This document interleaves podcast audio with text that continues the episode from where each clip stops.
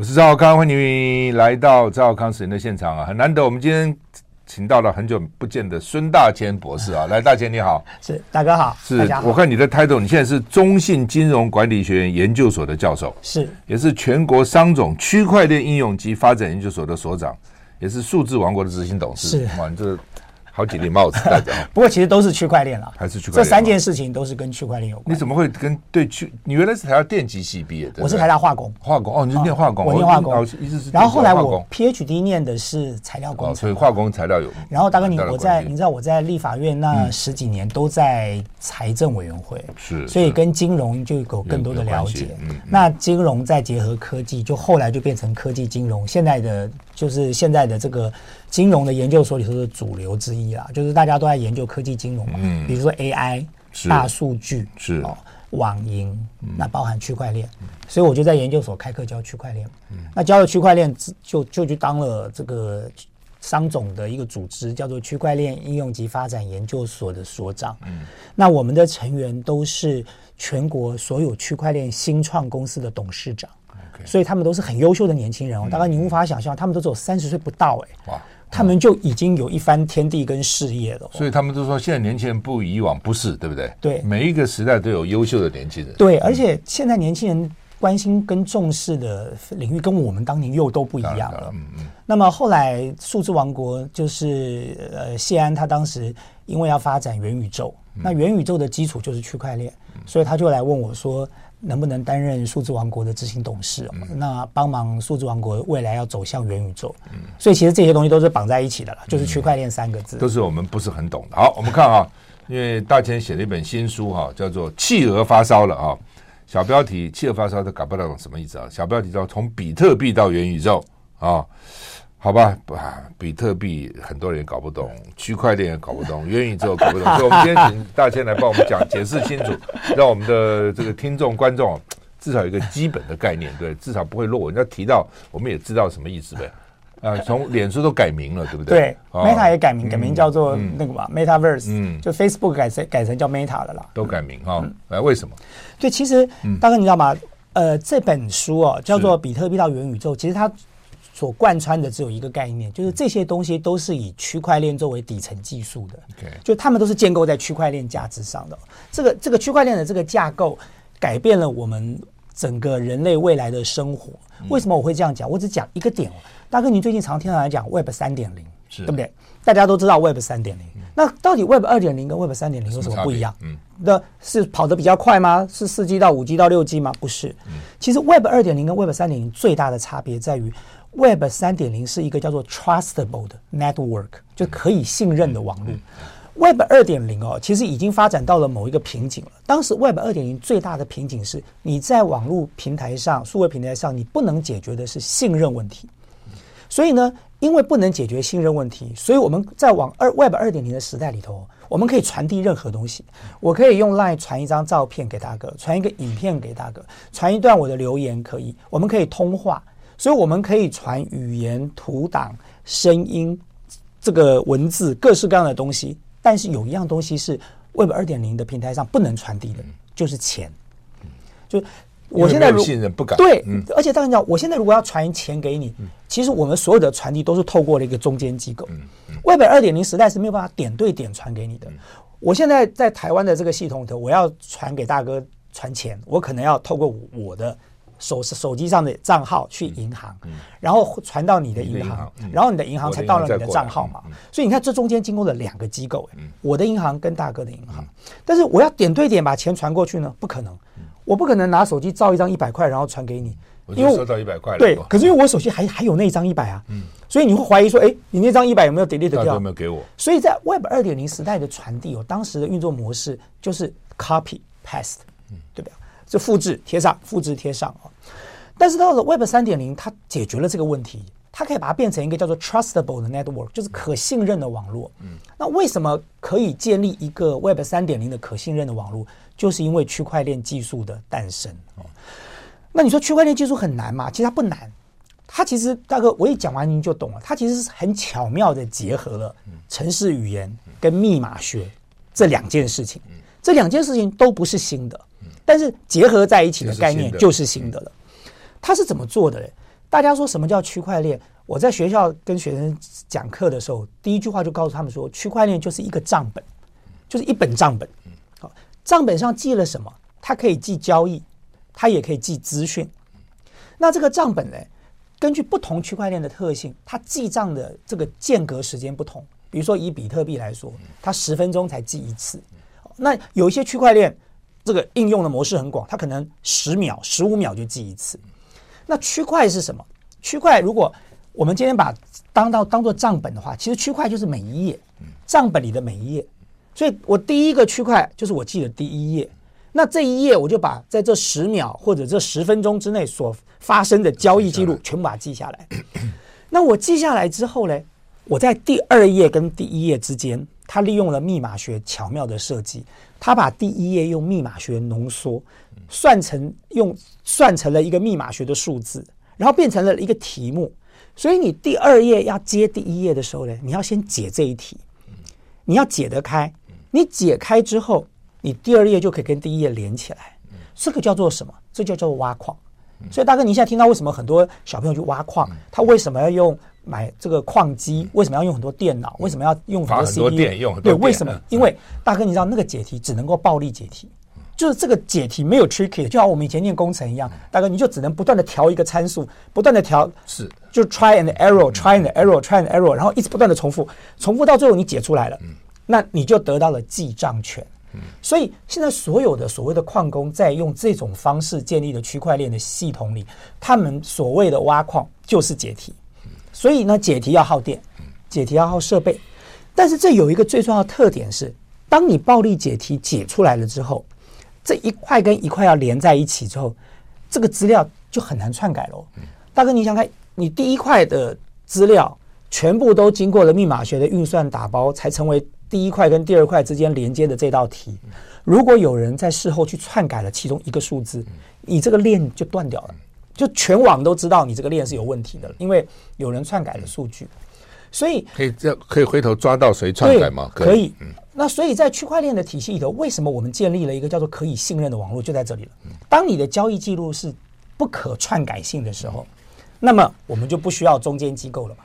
我们现在之所以需要中间机构，是因为点跟点之间没有信任，所以我们要中间机构。在中国大陆，你把钱打过去可能要微信，微信支付它的中间机构就是微信。那么，但是当你能够完成一个可信任的网络系统，这种记账机制哦，叫做不可篡改性的时候。那你就不需要中间机构了，所以人家讲到区块链讲的两个特点嘛，第一个不可篡改性，第二个就是去中心化了。那么这样的建立为什么非常重要呢？当然，你要因为接下来当你点对点可以直接传递价值的时候，那你就突破了 Web 二点零当时的一个瓶颈了，不可信任。所以我说从比特币开始哦，其实比特币当时就是因为比特币。把区块链这个概念介绍给大家了。它是建构在区块链上的加密货币，最最初的元老级、原始的加密货币。但是事实上，很多人一直以为说，听到了区块链，说啊，区块链就是加密货币，不是。因为大家知道，区块链最初的是用比特币出来，然后接下来可能来了以太坊，然后接下来出现了。是十几二十万种以上的这个各式各样的加密货币，但是区块链它的运这个进行的速度很快哦，就从两千零九年一月三号比特币问世到今天，大概不过十四年的时间。其实区块链早就已经摆脱掉加密货币了，加密货币算是区块链很初始的应用了。所以当你有加密货币之后，接下来我们就走到下一步，叫做代币经济学。什么叫代币经济学？代币经济学就是我们可以把我们很多事情变成代币来进行交易，这种概念就开始被推出来了。比如说，我举个简单的例子，大哥，你知道股票跟股票之间，如果你要及时互换，过去是做不到的，因为你要把你这一档先卖，买再买，对，拿到了之后再去交割，然后再去买嘛。可是因为现在有一些平台，它怎么做？它把每一只股票都变成代币。所以在你这个平台上，代币跟代币其就是股票跟股票，其实就是代币的交易，它就像是一个货币交易所一样，它可以一秒之内及时交易掉了哦。那么像这种东西就是所谓的代币经济。那代币经济还可以用在很多各式各样的东西上，概念都可以变成对这种概念就一直一直开始不断的变。那所以你就可以你就翻转掉了人类传统我们在过去这段时间的金融交易的模式嘛。那走到了代币经济学之后，接下来要走到下一步叫做去中心化金融了。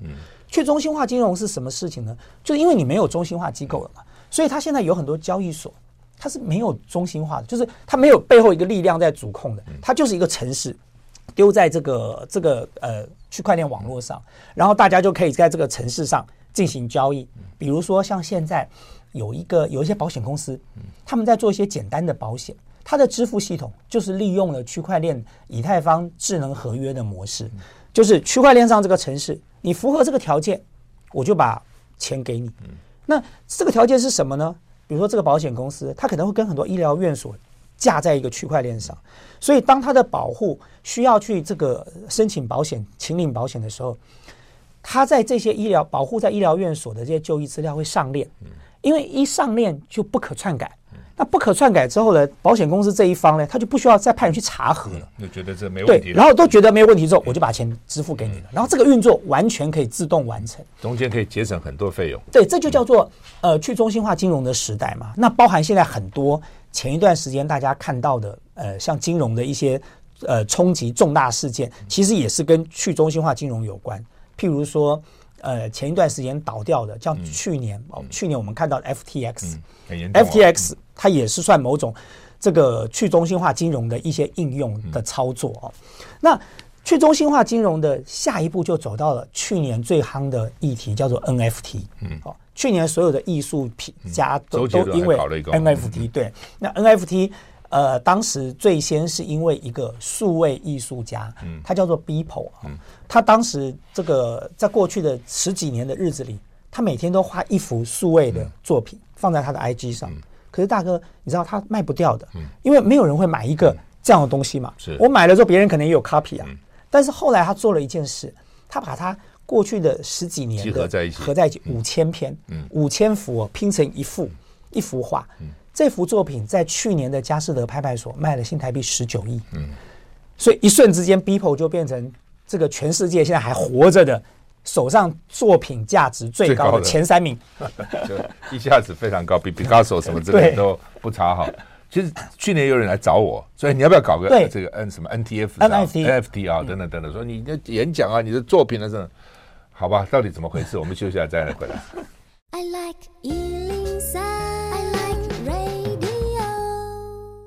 我是赵少康，欢迎回到赵少康时间的现场。我们现在访问的是孙大千先生，大家以前对他印象都是这个立委啊啊问政啊。哎，我们刚刚听他讲这个，从什么区块链啊、元宇宙啦、啊，然后等等，讲的非常清楚哈，真的是比一般人讲清楚。我也听很多人讲过，但是都讲的模模糊糊的啊，就讲不清楚。来，大大千，我们继续来。是，大家你知道我刚刚提到了 NFT 哦，嗯，就 NFT 他后来就给了数位艺术家。一条打开了一个新的门了，就很多其实数位创作做得非常好，我看过很多数位艺术家做的非常漂亮，那画简直很惊人的。可是问题是他卖不掉，因为呢，当你买了那幅画之后，copy 还在别人手上啊。所以你知道，Beeple 那幅画当时卖了十九亿的时候，简直是跌破大家的眼镜。为什么要去买它呢？对，买的人先干嘛？他把那五千幅画的所有权做成了一枚 NFT。嗯，什么叫 NFT 啊？NFT 其实就是一枚代币了。嗯。只是它跟一般的比特币不同，比特币这种哦叫做可交换、可分、这个可切割，就同质性代币哦。所谓同质性代币，就是我一颗比特币跟这一颗比特币是可以交易交换的，都是一样的。然后我这一颗比特币可以分割，我可以分成最小分到十的负八次方，因为太贵了，所以可以分的比较小。比特币可以分到十的负八次方次方哈。然后呢，可是 NFT 不一样，它叫非同质性代币，所以在这就是 unique 的意思，独一无二。比如说我这个杯子的 NFT 跟我这只手机的 NFT 都是 NFT，可是不能交易哦。那么很多人就想说，那你没事就花十九亿买一幅数位作品干嘛呢？这个大哥你知道吗？最妙的是，你现在手机如果 Google 一下 Beeple 三个字哦，你也可以 download 那个作品啊，在你手机里头你就可以看得到，每一个人都可以有。那何必买？对，大家就问说你为什么要买？于是那个时候就有新的概念出来了。他说，我买的不是重点，值钱的不是那幅画，重点值钱的是它的所有权。就当我买了。就算全世界几十亿人每个人都有一幅，但是所有但是所有权是我的，而且因为在区块链上，所以不可篡改。所以这个所有权是握在我的手上。我将来要卖，我就卖这颗 NFT，这颗 NFT 就代表所有权。这件事情让所有的艺术家都很开心，数位艺术家，包含现在的呃过去的传统艺术家也开始变数位艺术家，他也开始做数位艺术喽。然后呢，因此 NFT 解决了一个更重要的问题，其实就是。数位资产的所有权。嗯，当然你知道，数位资产的所有权如果不能够解决，在数位平台上你没有办法做交易的哦，因为所有的数位资产的所有权都不能去保证，就不值钱了，大家就不会去买了哈。所以 NFT 后来开始问世之后，在去年一年哦，简直是风生水起哦，然后几乎各各行各业大家都要开始发 NFT 了。到现在为止，稍微这个降温了一点点，但是 NFT 在整个的过程当中，它也在进化。就是说，它从原本的艺术品，它从原本的收藏品，譬如说像那个小鬼的女朋友，就是啦啦队很有名的叫君君这个女孩子。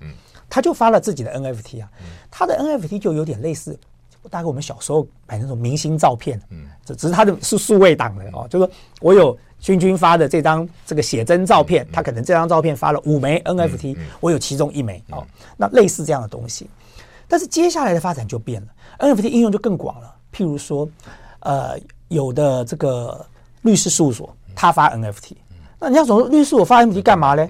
他说：“哦，你每买我这枚 NFT 哦，就可以，你一年可能有五小时的免费咨询，嗯，哦，然后呢，就法律顾问对，将来这个打官司的时候可能打折，嗯，然后像这个很有名的呃，这个主厨啊，叫江正成，是，他不是有一家很有名的餐厅叫 Raw，嗯，他也发了 NFT，R A W，对，然后发发了 NFT 之后，你买了他 NFT 就可以去吃一顿，带上 VR Goggle 的饗宴哦，然后呢，更妙的是像嘟嘟房。”他也发了 NFT 停车的，他发 NFT 就对，他有不同等级。好，你买不同 level 的这个 NFT 呢，你有的什么一个礼拜可以两小时免费停车哦，有的可以，比如说一个一个月可以停多少，一年免费停车，它有不同等级的哦。所以你就会发现说，哎，NFT 开始慢慢变成了其他的功能了，包含会员证，它又有点像高尔夫球俱乐部的会员证。又有这个去到高尔夫球打高尔夫球都打几个小时。然后大哥，您知道，在过去的这一年，有很多有名的社群哦开始成立，比如说无聊猿啊，一只猴子，嗯，无聊猿俱乐部，这它就是一只猴子哦。那无聊猿的这个猴子哦，大概是现在在全世界呃。NFT 排名前几名的，它价格算很高的哦，就是有很多名人都有。那你就问说，那没事买那只猴子干嘛？干嘛？他们通常在过去这个 NFT 刚出来的时候，像类似这种东西哦，叫做 PFP 的 NFT，就是拿来做头像啊。比如说大哥，你的 Line 的头像，如果你有那只猴子，你就把它摆上去，就代表说这是身份的象征啊。我有这只猴子 A 的黑卡，对，我有这只猴子哦。所以很多名人呢就会做这样的事情哦。所以从这个这个头像式的 NFT 开始，那接下来呢，这些 NFT 开始进行各种不同的叫做赋能，就增加自己的能量啊。因为如果你不赋能，价格会跌呀。所以你功能就要越来越多嘛。哦，那么因此 NFT 就开始变成了有点类似会员证的概念了啊。于是这些这些拥有同样 NFT 的人就开始组组一个叫做 Discord 群组。Discord 是现在年轻人最常用的社群。的对话软体哦，就都常是打 game 的年轻人用的。那么这个 Discord 群组组起来之后呢，大家就为了要加入这个群组，比如说我加入了，我就可以跟周杰伦在一个群组里头聊天啊。我加入了，我就可以跟 Stephen Curry 在一个群组里头聊天啊。大家就有这个动力，希望去收藏嘛。所以后来他就有这种类似这个会员证的概念。所以去年我也发了一枚 NFT。好，我们休息一下，再看看大千的 NFT 要什么东西。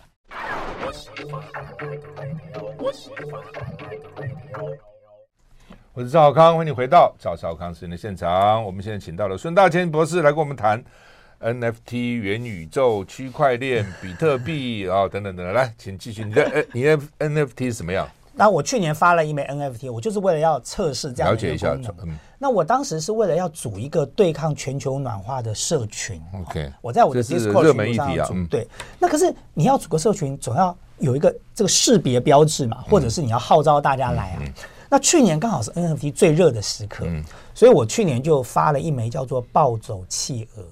那主要是为了讲南极企鹅发烧的企鹅。对，OK。暴走企鹅。对，企鹅都没有东西。对，就是企鹅太热了嘛。哦，那我当时就发了一枚叫做“暴走企鹅”的 NFT，大概发了六千六百枚。嗯。那么我那时候是在市场上用很便宜的价格卖了两百枚，其他的全部都用送的。哦，那两百枚一枚大概才卖一百块钱。所以很很快就把它卖完了，因为大概十几分钟就卖，二十几分钟卖完了。然后后来，呃，剩下的钱，我们剩下的 NFT 我们就用送的，就是你凡是加入这个 Discord 群组，那我就送你一枚，我免费空投。所以大哥，你看我这个操作模式。是现在很多 NFT 应用的模式里头的，嗯，就我用了这个方式，有很多人就为了说，哎，那我也我我也想要一枚啊。当然很多人想，哎，那才一百块，可是谁知道呢？就我刚才将来会涨价呢。我刚才跟大哥讲的 NFT 的项目里头，除了那个 Beeple 的话啊，最夸张的是这个 Crypto Punk，叫做这个密码庞克系列啊。这个密码庞克系列当时也是免费的，嗯，它当时在二零一七年出来的时候是免费送的，嗯。结果最后，大哥你知道吗？最高价密码庞克系列一枚卖到两千四百万美金，一枚从免费到两千四百万，一共几枚啊？他也是发了一万枚，所以大哥你看看一万枚啊！然后它每一枚都是不一样的造型设计的，所以在这个过程当中，当然我就想说，为什么大家愿意拿免费的 NFT？就是因为大家觉得说，哎，这个谁知道将来会不会会不会涨起来？什么样形式给呢？你就是他要有钱包嘛。他必须要有一个钱包来接收，然后比如说我就会告诉很多朋友说啊，你只要加入了什么孙大千这个成语区块链成语全球暖化这个 Discord 群组，把你的钱包地址附上，嗯，我就立刻空投一枚给你，嗯我空投一枚给你。那这长什么样呢？它长得类似什么样子？还是要设计是吧？要要有一个东西嘛？它长得就是呃，我我我看我手里有没有？它长得就是它要设计啊，嗯，我看看我这里啊，它它其实比如说像它长得就像这样，啊，一个企鹅。它它就是各式各样的企鹅，长这样，各式各样的企鹅，设计不同的，对，就六千六百枚都是不一样的。比如说，它有的是戴墨镜的，有的是戴帽子的，它它每每一枚都不一样。你光搞这六千六百枚很花功夫啊！光要设计，现在 AI 大数据好，用 AI 的模式就马上就算，不需要不需要用人去设计。对，就是你只要把你只要把一些这个这个这个 component 放在里头，就是哎这些东西是元素，然后我就用这个元素来组合，然后比如说颜色。呃，这个有戴帽子，没戴帽子，有戴眼镜，没戴眼镜，排列组织对，就开始出来了。然后你就可以从中间挑出你想要的，嗯嗯，这个这个六千六百枚，那包含像那个 Crypto Punk，我刚才跟大哥讲的，那一万枚也是这样跑出来的。嗯嗯，所以所以像这样的一个 NFT 的应用哦，又开了另外一扇门。那你接了之后呢？你就要经常有活动啦，讲座啦，所以你就要在 Discord 群组里头常常办讲座嘛，然后让大家维持在这个群组来关心这个议题。对，其实现在现在的这个经营模式，所以大哥，你搞不好组一个队到南极看企鹅，这是个好点热门。大哥，你想看，所以 NFT 它已经从原本的艺术品、收藏品到会员证，到各式各样的这个通证 token 的它通证式的概念了，比如说。我刚刚讲律师事务所啦、餐厅啦、哦，什么停车停车的这个卡啦，吼，它什么 NFT 的应用都来了，包含像这个哦，星巴克最近在发 NFT，发的很热门啊，所以也卖的非常好啊。那当然它都有赋能哦，就是你买了我这个，你就有什么样的功能哦。那 NFT 解决了一个最重要的问题，我刚刚跟大哥提到的，就是数位资产的所有权，因为 NFT 的出现。我们所有现在的线上游戏就走进了另外一个阶段了。我们现在这个架构在区块链的线上游戏叫做 GameFi 的时代就来临了。什么叫 GameFi 啊？大概就是游戏化金融的时代。那游戏化金融时代为什么这个 NFT 很重要？因为以前大哥我们玩游戏，我们有各式各样的角色，有各式各样的技能。可是有一天这个游戏一收掉了，你什么都没了。好，你既没有角色也没有技能，通通都不属于你。那既然是如此，你怎么可能交易呢？谁会想买你的角色？谁会想买你的技能呢？对吧？因为怎么证明是是他拥有呢？所以当 NFT 的概念出现的时候，游戏化金融的时代就来临了。我举一个最简单，你知道，我我我像我母亲哦，今年这个七十几岁，她老人家最喜欢玩宝可梦，她到现在还是很喜欢玩，对，每天在那边抓啊。可是对她来说，她最大的噩梦的梦魇就是，她怕有一天那个任天堂倒了，宝可梦不做了。他所有抓的这些宝啊，什么打的神兽啦，哈，通通都没了。嗯。可是如果今天这个游戏是架构在区块链上的话，它每一枚神兽，每一个神兽都变成一颗 NFT 啊，都会留下来。对，就就算这个公司倒了，这个这个 NFT 还在啊，所以它的所有权还是有的。嗯。所以也就是因为这样，游戏化金融的时代就来临了。所以有很多新的游戏叫做链游，区块链的链。所谓叫链游，它是架构在区块链上的游戏。它有什么好处嘞？它的好处就是里头的角色、里头的技能、里头的道具都可以交易，嗯好，因为有 NFT 保证，所以不可篡改，哦，所以所以呢，你就拥有它就是拥有它，所有权是就是你的。这个数位资产所有权的解决，让链游开始现在变成最热门的线上游戏了。那我举个例子，链游是怎么赚钱的？为什么我说叫游戏化金融？在疫情期间，东南亚的国家的这些人哦，不能出去工作，全部都 lock down，那怎么办？他就在家里头打电玩赚钱哦。可打电打炼油赚钱呢，是可以赚啊。可是前提是来了，那你要有很好的道具啊，你要有很好的功能，你要有很好的角色。可是他们的经济状况不许可，他们怎么办？他们跟台湾的玩家租，就台湾的玩家呃经济状况比较好，所以我们可能买了很棒的这个这个角色，我们有很好的技能跟道具。可是我自己不想打，因为我技术可能不够好，我就交给他打。嗯。那他打完了，他赚到的钱就来给我分拆，来分，嗯、对。那他的钱是赚了什么钱？赚的就是加密货币嘛。嗯、那这些加密货币，因为这个炼油很红，所以这个加密货币最后就有价值了。它就在交易所里头可以交易了，所以它可以换成现金的。所以你看，你打游戏赚生活费，嗯、然后呢，还有人是出租角色，然后赚租金，嗯、然后换成现金，嗯、这个就是一个新的游戏化金融的时代。而这个时代打开了最重要的一扇门，就是大哥你刚才一开始讲的元宇宙的门。就当你这个问题解决了，你才能够进入虚拟世界啊。否则，大哥，虚拟世界就是一个数位世界，你在那里头，如果所有权没有办法界定，如果你没有办法有货币交易，那你在那里头怎么样形成一个经济这个生态圈呢？所以它是一步一步一步一步走的。所以我刚才讲说，您从比特币看到一路走到今天。从二零零九年的比特币到今天，在十四年的过程当中，区块链的发展已经从比特币走到了元宇宙啊。对，嗯、所以这个元宇宙的这个时代马上就要来临了。好吧，这个 Metaverse 什么叫做元宇宙？休息一下再回来。I like 103, I like radio。我是赵少康，欢迎你回到赵浩康时间的现场。那孙大千先生在我们现场，什么叫元宇宙？对，大哥，元宇宙其实它就是一个。虚拟的世界，它跟真实的世界是并存的。这个就叫做呃，我应该怎么讲？叫做 digital twin。我们在专有名称叫 digital twin，就是说这个这个世界它的 digital 的版本哦。那么当然，这个版本跟双 twin 是双双子嘛？对。但是这等你讲，一个是实实际的世界，另外一个是虚拟的世界。将来人都活在这两个对进进出出进进出出。呃，大哥，你讲完全正确。其实未来它就是一个虚实整合的时代来临。所谓的虚拟世界，就是现在所谓的元宇宙。元宇宙啊，它既然叫做宇宙，它怎么取的这个名字？谁给它？元宇宙最早出现这个名词是在一九九二年的一本小说，叫做《Crash Snow》，叫做《溃雪》这本小说里头提到的。那描写元宇宙最完整的一部电影是前一段时间上映的，叫做《一级玩家》。那这部电影讲的就是一个元宇宙的场景，就是这个小这个人，他戴上了 g a g g l e 眼镜，穿上了触觉衣。站在一个可以移动的平板上，他就进入了元宇宙的世界里头。他在元宇宙的世界里头打游戏过关赚这个加密货币，或者是在这个元宇宙里头工作赚钱。然后这些钱呢，又可以在实体的交易所里头换成现金，变成了他在实体世界里的的生活费哦。那么。所谓的元宇宙为什么叫宇宙啊？就现在我们所看到的元宇宙是一个，它是一个概念，就它是一个不同一颗一颗不同的星球组成的。所谓的每一颗星球代表的就是每一个主题啊，不同的主题。比如说这颗星球代表的是呃 Harry Potter，所以你到了这颗星球上去呢，你就在霍格华兹的学校出现了，你本你的分身就在里头了。然后你可以看到哈利波特从你旁边经过，你可以去打那个魁地奇，然后你可以去活米村。然后你可以在里头过关，然后赚赚到足够的这个这个奖励的货币，然后再把它换成现金哦。那么这是一颗，那你从这一颗可能又跳到下一颗星球，下一颗星球可能是另外一个主题，比如说 Spider-Man，所以你在纽约跟 Spider-Man 一起打击犯罪哦。然后呢，或者是你在这些不同的各个星球主题里头，你有你的工作。所以，呃，我刚才讲说，大概你看哦，像所谓的游戏化金融，所谓 GameFi。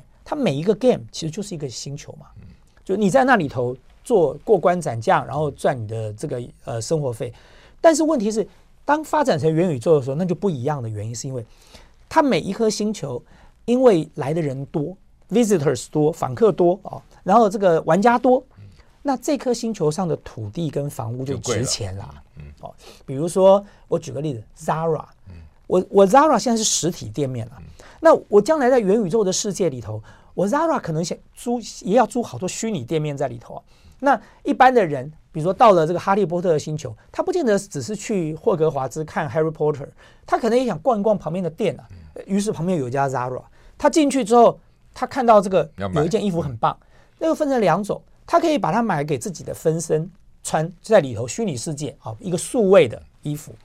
但是如果他实体世界要买也可以啊，他点下去，搞不好就立刻跳出一个框框，是 Zara 全球资讯网。比如你现在在台湾，它就是 TW 哦，问你说你是不是要买，尺寸多少，多少钱？好，你下单，信用卡输一输，我就邮寄到你家来。现在这个东西已经做到了。我们台湾的有一个元宇宙的平台公司是那个。啊、呃，当年宏达电的执行长周永明创的，OK，他叫做 XR Space，嗯，然后他做了一个一个平台啊，叫做 Go XR，是一个小型的元宇宙的的缩影啊。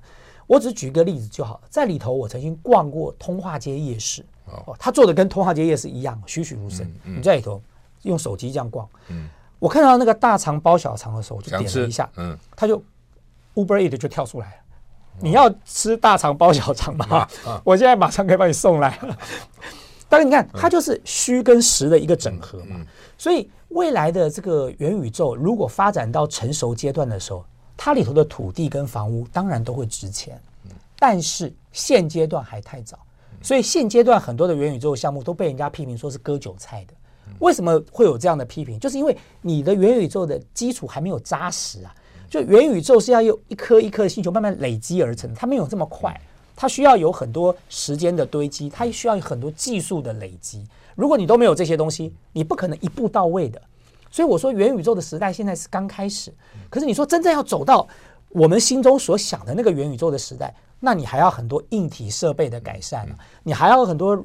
这个基础工程的完成，很多投资，对不对？对，你还需要很多人一起来做这件事，就好像大哥，您还记得所谓的 Internet 时代吗？就我们都经历过 Internet 时代。Internet 刚开始的时候，它不是像现在的全球资讯网的，不是说我们啊想要到哪个地方搜寻资料就可以到哪里的，但是它也是一块一块一块一块，然后每一块最后为了要整合，大家就把标准整合起来，把标准整合起来之后，你才能够变成一个真正所谓的 Internet。所以我要讲说，什么叫 Metaverse？Metaverse 就是把 Internet 变成三 D 啊！我们现在是在二 D 的这个 Internet 上搜寻所有的资料哦，在看书、看影片。可是三 D 的时代来临的时候，就是你的分身直接在那里头去去经历、体验跟各式各式各样不同的事。所以我常常讲说，元宇宙最有趣的一件事是，我常常会问我的学生说：如果你有第二次机会，你希望过一个什么样的人生？哦，你希望是男的、女的？你希望有什么样的长相？在那边都可以。对，你通通做得到。嗯，如果你问我，那大哥不用怀疑，下次你在元宇宙看到刘德华，那肯定就是我了。对啊，就如果在现实世界哈，不得已。嗯或者追女朋友追不到，搞不那边就很得意啊。对啊，所以有可能啊。所以在那个在在有不同的对，当然有可能，因为在那个在那个虚拟世界里头，大家都是用分身跟分身之间在交朋友，他所以他们也有他们的 social 嘛。而且我刚才提到了说，很多人怀疑说，那会不会大家就活在虚拟世界里了？不会，因为我刚才举的例子，它虚实是完全整合的。嗯，比如说我说的这些店面，很多人可能在元宇宙里的店面工作。赚实体世界的生活费，可是也有很多人在元宇宙的世界里头消费，可是，在实体世界拿到商品啊，所以元宇宙只是把人类的生活的环境变得更无限宽广了。除了现在的实体世界之外，我们创造了一个虚拟的宇宙。到了真的成熟，大概还要多久？我认为要看这个硬体设备的发展跟 infrastructure 的问题了，基础建设。比如说，我举个例子。大哥，你知道硬体设备就是现在我们所谓的元宇宙，其实我们只能有视觉吧，听觉，哦，触觉有一点点。我我听说最近有一些触觉手套了，可除此之外，你没有嗅觉，你没有味觉，所以你的感知上还是有问题的。所谓真正的元宇宙，是你真正的进入了那个世界，然后你可以感受到所有该感知的东西。那这个东西需要的是硬体了，这个硬体的改善需要很长一段时间，但是他现在都在做。已经有很多这个公司在投入类似的东西。那我讲的基础建设，比如说网络的频宽够不够宽呢？那传输的速度够不够快啊？你的 latency 能不能压到最低啊？不要有延迟。那这些东西，我觉得在未来都可以一个一个解决。周永明那个公司，他刚开始发表，我也去参观过，都很好啊。但是我就想说，你还得戴个眼镜嘛。虽然眼镜现在越做越轻，越做以前很重嘛，哈。但是还是得，就是你还是要很多装备嘛，对不对？是。现在我看到的很多改良式的方式啊，譬如说，他的眼镜为什么这么重？因为他所有的运算的东西 component 都在你的眼镜上，不要在那边运算就好了。对，他如果不要呢？就如果现在就是我们这个眼镜，可是在手机上算呢？就我们现在每一个人手机的运算功能都很强，所以我现在看到了很多的 solution 哦，他们要改善这件方法的，其中的一个就是我的运算机制是我的随身的手机，我的眼镜可能就不需要接收。这个很聪明的，对。好，我们休息再回来。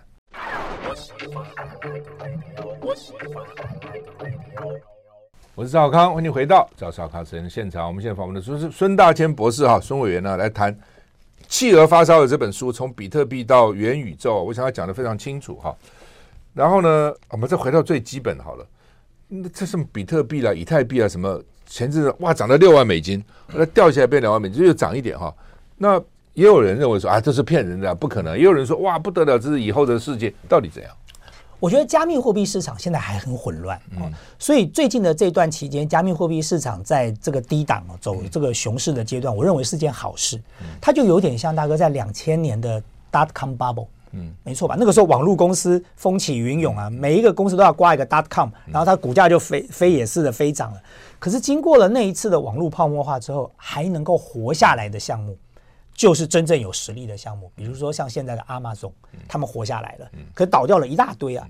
所以我觉得此时此刻就是对于加密货币市场是一个太洗的过程啊。就是真正有实力的、真正稳健的、真正正派的，他会经得起考验啊。但是有一些有问题的公司就会陆续一个一个爆发，比如说像去年的 FTX 啊，就是一个例子，它的监管的问题力道不足，它自我的这个呃要求跟约束又不够。那么。但是讲到加密货币哦，因为加密货币现在各式各样的加密货币都有，就是其实你高兴都可以发个加密货币出来，前提只是有没有人要买而已哦。所以加密货币呢，这个我会建议大家，就我常常建议我的朋友跟学生说，如果你要买加密货币，加密货币的价值是建立在两件事情上：第一，它稀有，它的稀缺性；那这个代表性的就是比特币了，因为比特币当时的设计，它就是发两千一百万枚，好，它不会更多了。然后呢，照这个挖矿哦，原本的奖励是，呃，你挖矿成功一次，完得到一次的记账权的时候，给你五十颗，嗯，最早。现在呢？然后他每四年减半，减半，减半，减半，减半，一直减。那么减到最后呢，到最后的这个可能就没有了。那这个奖励从哪来？他就从后来大家在交易的手续费的这个基金池里头再来给你。但是这个比特币的发行呢，它只发两千一百万颗，到现在已经发了一千九百万颗了。所以大家预估大概在呃二零四零四四零年前后吧，哦，它可能就会发完了，就没了。比特币大概就就发完了，就是到一个时间点，它就已经全部把它发完了。因此，比特币它是保持稀缺性这样的一个概念的，因为它就是两千一百一百万颗，而且重点是大哥，你知道吗？比特币它只会越来越少，不会越来越多。有人掉了，有人不见了，有人忘了，忘记它密码，你知道吗？我举我举几个简单的例子，就这是真实的故事，就是发生在去年。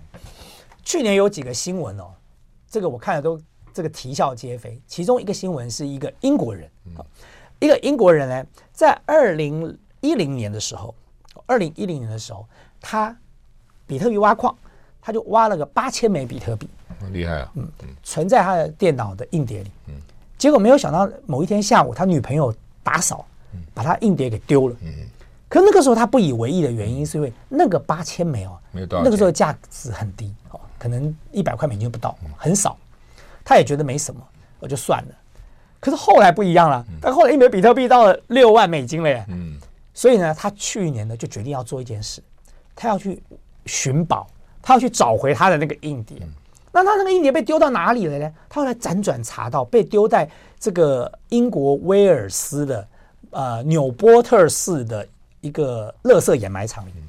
于是呢，他就组了一个团队哦，还有人要投资他哦，他又准备了什么空拍机啊，什么金属探测器啊，他准备去挖垃圾场。结果纽波特市政府不同意，说你怎么可以随便来挖我的垃圾场呢？所以呢，他们现在还在做法律上的。沟通和诉讼还没搞清楚，可他已经准备要去挖了。然后呢，另外一个例子，我举个例子给大哥听，就是这个，你看他如果没有把它挖回来哦，立马少八千枚，就就没了嘛。哦，然后这种例子很多啊，包含这个有一个这个英国的小朋友，他也是年轻的时候去买比特币，买一买之后呢，放在自己的电脑里头就忘了，结果没想到过了很多年之后，发现哇，比特币那么贵，这么贵了，嗯，赶快放假回老家去找他的电脑，电脑被他妈丢了，嗯，就是他立马就损失了好几亿美金。然后他也非常的难过，然后这件事情也上了新闻，嗯，因为他就他就有那种厌世的反应了，就觉得说他本来是富翁的，居然电脑被丢掉了哦。所以我常常跟人家讲说，如果你手上有比特币呢，你要么就把密码记好哦，放在保险柜里头，那要么就是想办法这个放在一个什么交易所的户头里头，否则的话，只要你忘记密码就没就没了。好，所以比特币呢，它是一个有稀缺性的加密货币嘛，那么因此在这个情况之下，它有价值。好，它的比特币的价值是建立在信仰。因为它是最早出现的加密货币，所以大家对比特币有信信任啊。那第二，因为它稀缺。那为什么我说信任很重要的原因，是因为大家你知道，稀缺的东西很多啊。为什么我们黄金跟钻石是可以有价值？为什么稀土不行呢？那就是因为信任问题，就是你的信仰在那里。你的信仰，你认为说哦，黄金值钱，钻石值钱。那么，所以比特币的价值为什么一直居高不下？因为它的稀缺性嘛，因为它的信仰。因为它是最早出现的加密货币，所以它下面的矿工，所谓的矿工就是记账的人，每一个记账的人手上都存有一本账本，嗯，所以当你的矿工越多，代表你这个系统越不可篡改，因为每一个人都有一本啊，你怎么改？你不可能把那几十万本账本通通改掉哦。所以在这个情况之下，比特币的价值是最高的。那第二个呢，这货币的价值是建立在应用，哦，当你应用很广。哦，那这个货币也值钱。譬如说美金，嗯，大家为什么要美金？因为你现在没没有美金不能出国，到到处都可以用，所以你美金是可以应用最广的。所以呢，第二价值高的加密货币就叫做以太币了。嗯，那以太币的原因是因为以太坊这个区块链是最广泛被应用的，包含我刚才跟大哥你讲的 NFT 都是建构在以太坊上的。所以因为以太坊的用的人多。所以它虽然没有所谓的什么两千一百万颗的限定的量，它大概发个一亿两千万颗，多，嗯，哦，甚至可能还会增发。但是在这个情况之下，它还是有效的在控制它的总量。但是它为什么有价值？它的价值因为大家都要用，嗯，你要用嘛，所以你必须要手上要有一点以以太币吧，否则你怎么在以太坊上应用呢？